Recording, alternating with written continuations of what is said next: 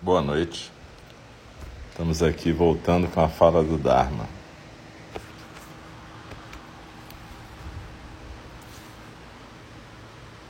Espero que vocês estejam escutando, porque para mim às vezes dá a impressão que não está indo, mas tudo bem.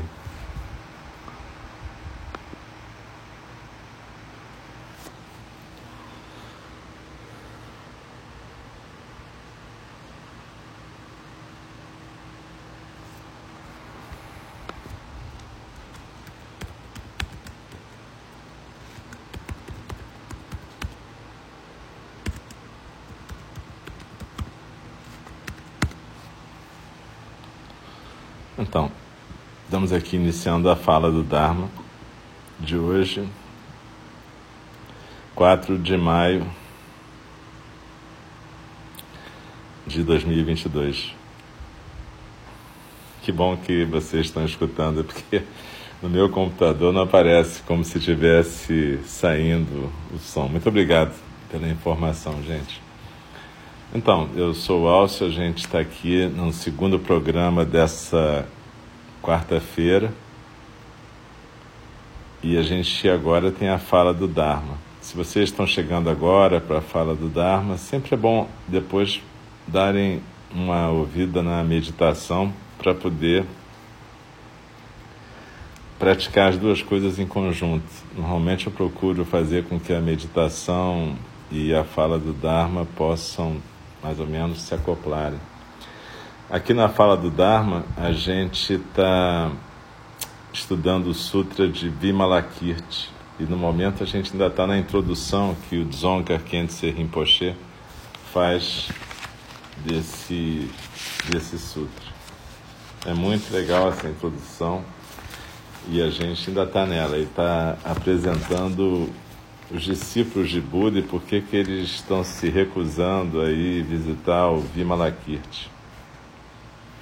Então, eu agradeço a presença de todos, todas e todos e a gente então vai dar início à nossa fala do Dharma. Eu lembro que a gente, em geral, recita um verso de abertura do Dharma, né? um verso que é para a gente reforçar a nossa intenção de estarmos presentes em Zazen durante essa fala do Dharma. E depois, no final, a gente recita os quatro votos dos Bodhisattvas juntos.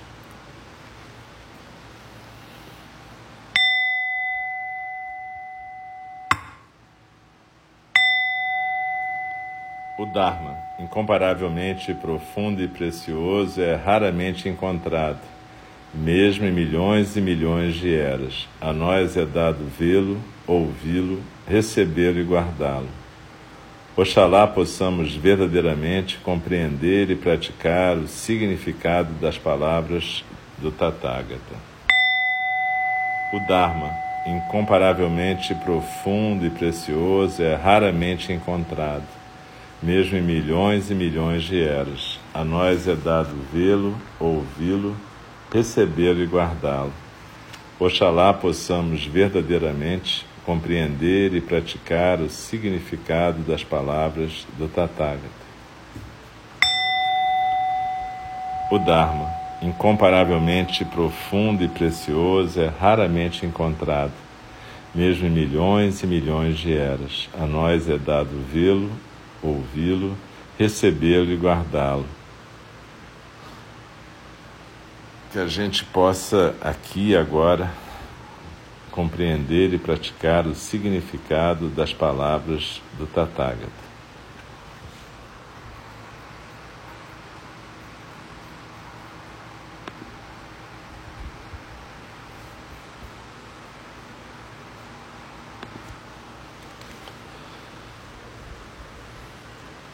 Kashyapa.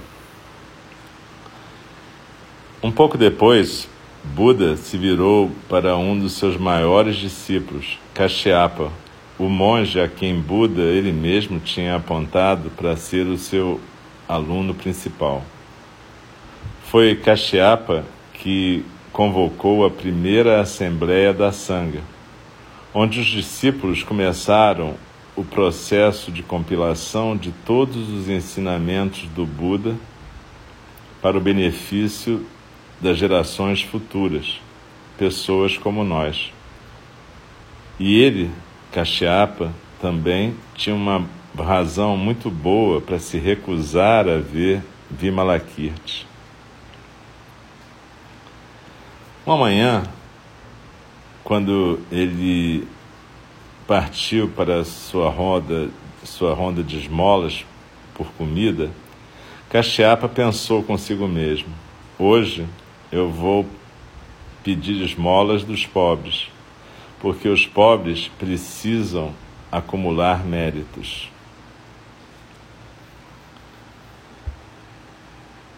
À medida que ele ia de porta em porta na vizinhança mais pobre de Vaishali, subitamente apareceu Vimalakirti diante dele como se viesse do nada.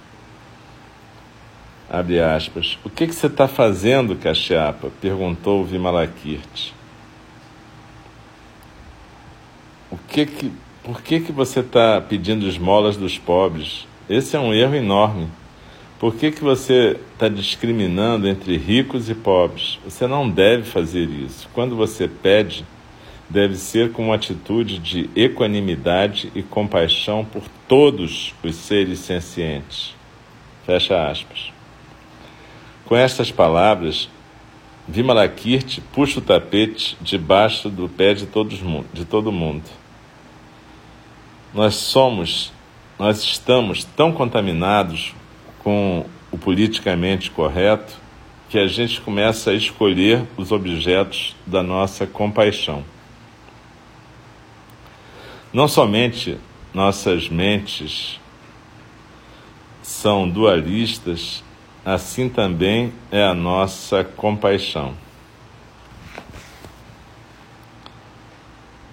Devemos sentir compaixão apenas por um órfão pobre, doente, desamparado, ou por cachorros de rua?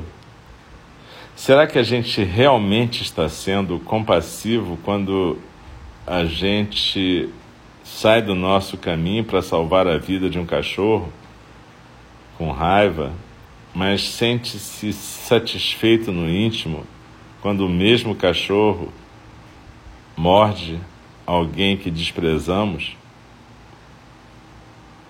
Ou será que a gente prefere ajudar um órfão de Bangladesh ao invés de um bilionário como Donald Trump?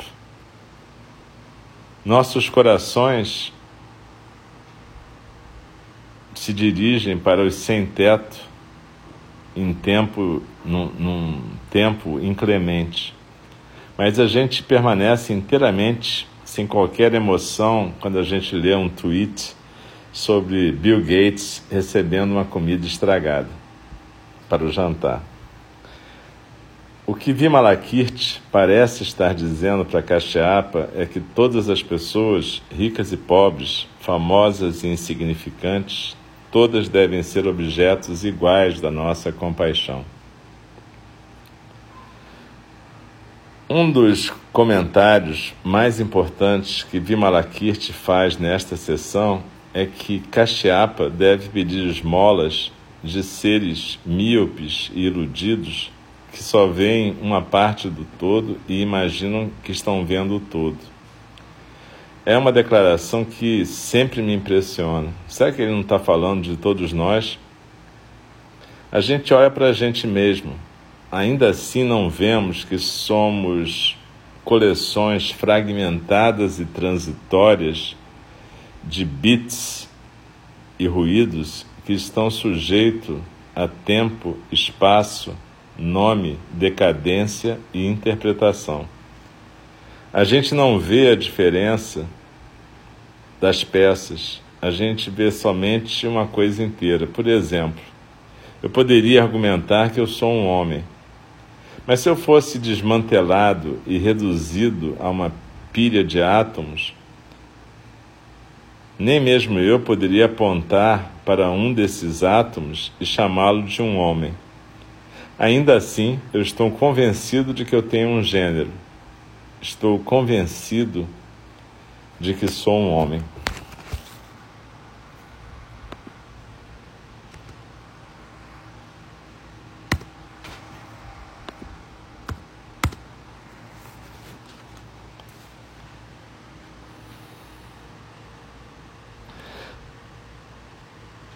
Essa é uma ideia na qual eu estou colado, uma ideia que estou apegado. E certamente alguém que esteja tão apegado quanto eu também deveria ter a oportunidade de acumular méritos.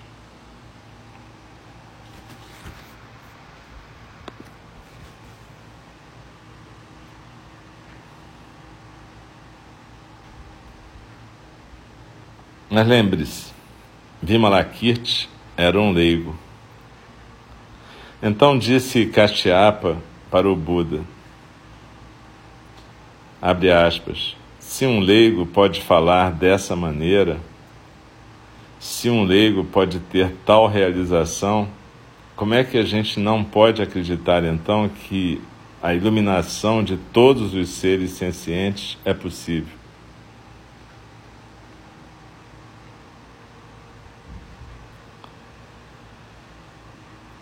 Foi assim que eu parei de dar os ensinamentos que levam somente à liberação de si mesmo.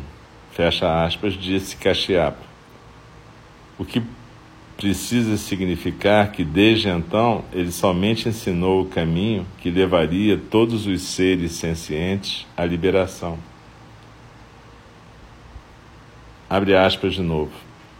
Quando Vimalakirti terminou de falar, disse Kashyapa, ele tinha realmente esmagado o meu orgulho. Eu não consigo suportar a ideia de vê-lo novamente. Fecha aspas. Então aqui a gente pode perceber como Vimalakirti toca na ferida, né? Ele fala para Kashyapa que não existe isso de pedir esmolas para os pobres, porque os pobres precisam mais de acumular méritos, como se isso fosse uma questão do estado da pessoa.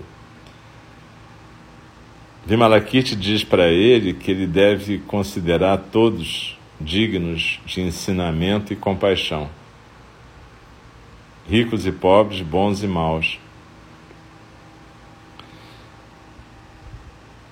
É, a gente há de lembrar que esse sutra de Vimalakirti é um sutra Mahayana e, portanto, ele está afirmando desde o início, através das palavras desses discípulos e dos ensinamentos de Vimalakirti, os ensinamentos que tanto os chocaram, que os objetivos do Dharma não são pequenos, não são de uma libertação destinada só a quem pratica por si mesmo não são um pequeno caminho, são um grande caminho. Um caminho para a libertação de todos os seres sencientes. Portanto, ele falou da meditação de Shariputra, ele falou de Maudgalyana, ele falou agora de Kashyapa. É, a ideia as ideias a que nos apegamos sobre as pessoas que vale a pena ensinar, as pessoas que vale a pena salvar, são só ideias de discriminação. Como ele diz aqui, a gente se apega às nossas identidades.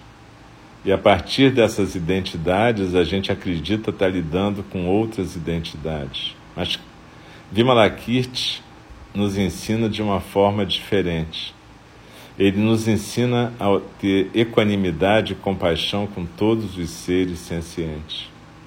Ele não fala para a gente escolher quem é que merece ou não ensinamentos. Ele fala que todos somos iguais no Dharma. E veja, uh, esse pensamento ele é revolucionário para Kashyapa, mas é revolucionário para nós também a gente tem uma tendência a se achar porque a gente pratica o Dharma.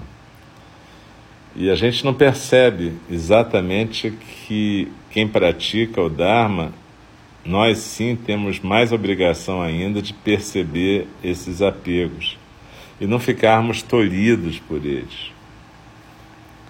Vimalakirti é um radical, né? É um antifundamentalista radical. Ele sacoleja e sacode nossas visões, ele desconstrói o jeito que a gente vê o Dharma e o ensinamento. E ele tem uma visão totalmente inclusiva do Dharma. O Dharma não deixa ninguém de fora. Portanto, os nossos desafios são maiores. A gente não faz uma seleção prévia de quem merece o Dharma. Na verdade, a nossa questão é acolher todas as pessoas no Dharma, inclusive aquelas que a gente acha que são desprezíveis ou mesquinhas. Outro dia eu estava conversando com uma médica amiga e ela estava falando sobre uma conversa com uma pessoa e essa pessoa estava falando muito mal de um determinado político. E aí ela perguntou se ele trataria desse político se ele chegasse precisando de ajuda, né? E ele falou que, na verdade, sim. Isso fez ele se questionar sobre a questão da posição política ou do ódio pessoal e começar a se perguntar sobre como é uma maneira da gente escapar a essa polarização.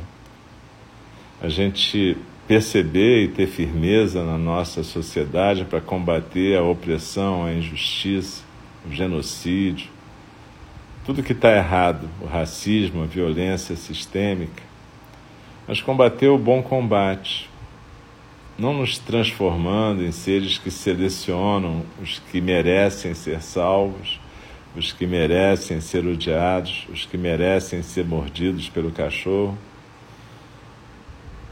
e os que merecem ser acolhidos no Dharma. Essa é uma prática exigente.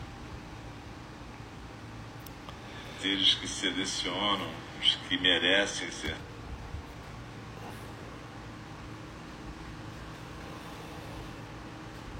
Desde o início desse sutra, a gente tem lidado com os questionamentos de Vimalakirti.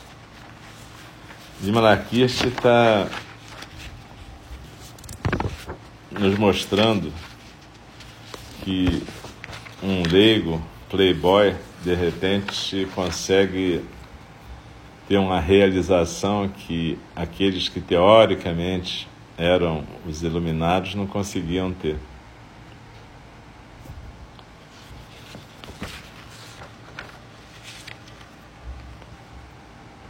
E se vocês lembram, com Shariputra, ele viu a questão do que, que era meditar e de como a nossa meditação é limitada no seu escopo. O que, que a gente chama de meditação? Lembrem-se que Dogen Zenji diz que Zazen é a vida. E a gente vai ver várias coisas nesse sutra, assim como no Lankavatara Sutra e no Sutra do Diamante, que são todos sutras Mahayana. A gente vai ver várias coisas que estão espelhadas depois em Dogen Zenji, no, Sobogen, no Shobogenzo. A gente tem dezenas de gravações sobre o Shobogenzo lá no SoundCloud. Mas o que a gente vai poder ver é exatamente isso. Zazen é a vida. Vimalakirti diz isso para Shariputra. Shariputra, meditação não é só isso que você está ensinando. Abre o olho, abre teu olho. Maldgalha e Ana, o outro discípulo,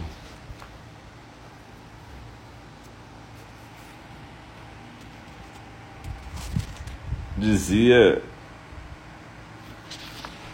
falava sobre o ensinamento e de repente Vimalakirti mostra que nós somos seres de ilusão ensinando no mundo de ilusão. Então não é uma questão da gente ensinar a verdade em oposição à ilusão. A questão é como que a gente se movimenta nesse mundo de ilusão sem se apegar às ilusões. Isso está no voto da gente, né? Quando a gente fala as ilusões são inexauríveis, faço o voto de transformá-las. E a gente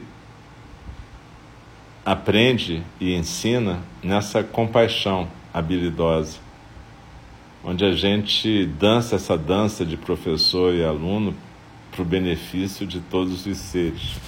A gente só não pode é, se agarrar a essa noção e ficar apegado nela. Se a gente ficar muito preocupado com a eficácia ou a utilidade do que a gente ensina ou compartilha, de repente a gente não faz nada, né? Qual é o valor de falar, o valor de compartilhar um ensino, compartilhar uma meditação? E na verdade a gente não percebe que o valor está exatamente no compartilhar.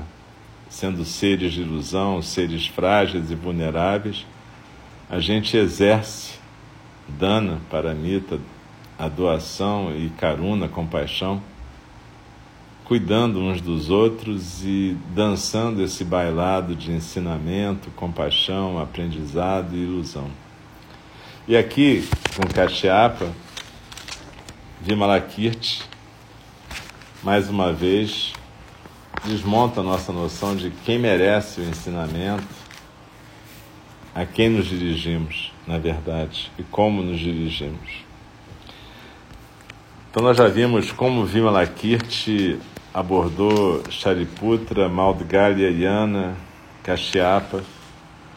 Na semana que vem a gente vai ver ainda Subhuti, Subhuti, um outro discípulo.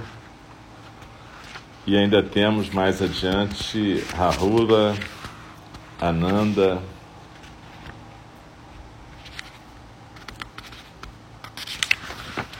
Maitreya,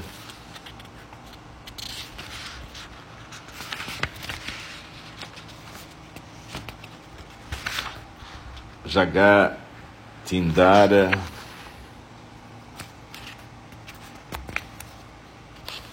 Manjuste para terminar essa introdução. Na verdade, a gente está vendo ainda, eu lembro sempre, a introdução do Dzonga Khyentse Rinpoche, onde ele está nos ajudando a entender o que vai acontecer no Sutra, na linguagem do Sutra, que é uma linguagem mais clássica. Zonga Khyentse Rinpoche está aqui traduzindo o Sutra para uma linguagem mais chão, mais coloquial para a gente poder já entrar no espírito da coisa. Então, é importante a gente perceber esse papel no Sutra Mahayana, dessa desconstrução daquilo que se acreditava ser o budismo clássico. Né? A gente tem que lembrar sempre que o budismo, o Dharma, do jeito que ele é compartilhado, ele não é uma coisa estática. A gente não fica só repetindo o que o Buda Shakyamuni ensinou há 2.600 anos atrás.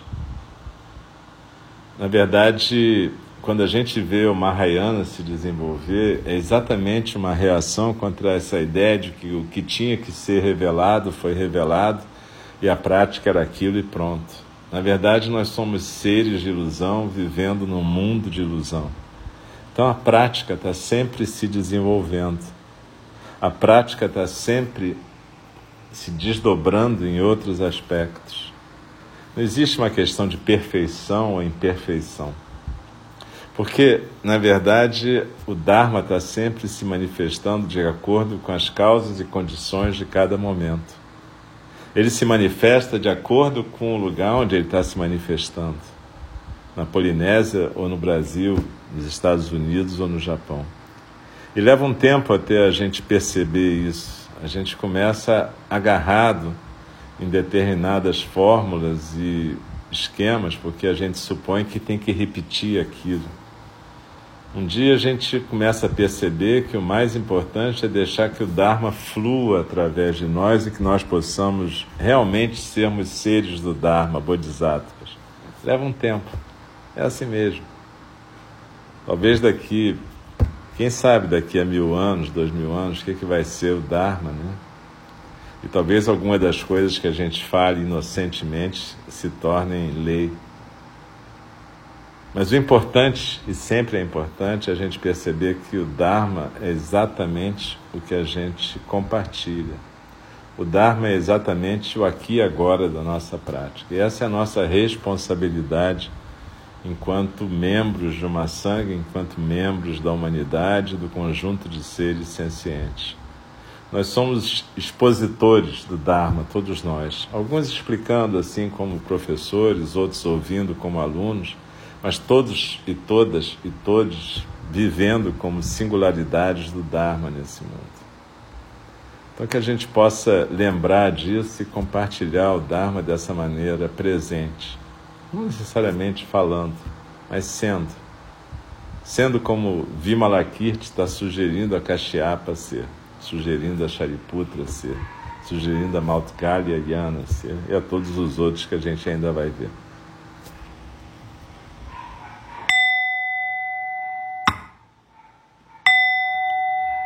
As criações são inumeráveis, faço voto de libertá-las. As ilusões são inexauríveis, faço voto de transformá-las. A realidade é ilimitada, faço voto de percebê-la. O caminho do despertar é insuperável, faço o voto de corporificá-lo. As criações são inumeráveis, faço o voto de libertá-las. As ilusões são inexauríveis, faço o voto de transformá-las. A realidade é ilimitada, faço o voto de percebê-la. O caminho do despertar é insuperável, faço o voto de corporificá-lo. As criações são inumeráveis, faço o voto de libertá-las. As ilusões são inexauríveis, faço o voto de transformá-las.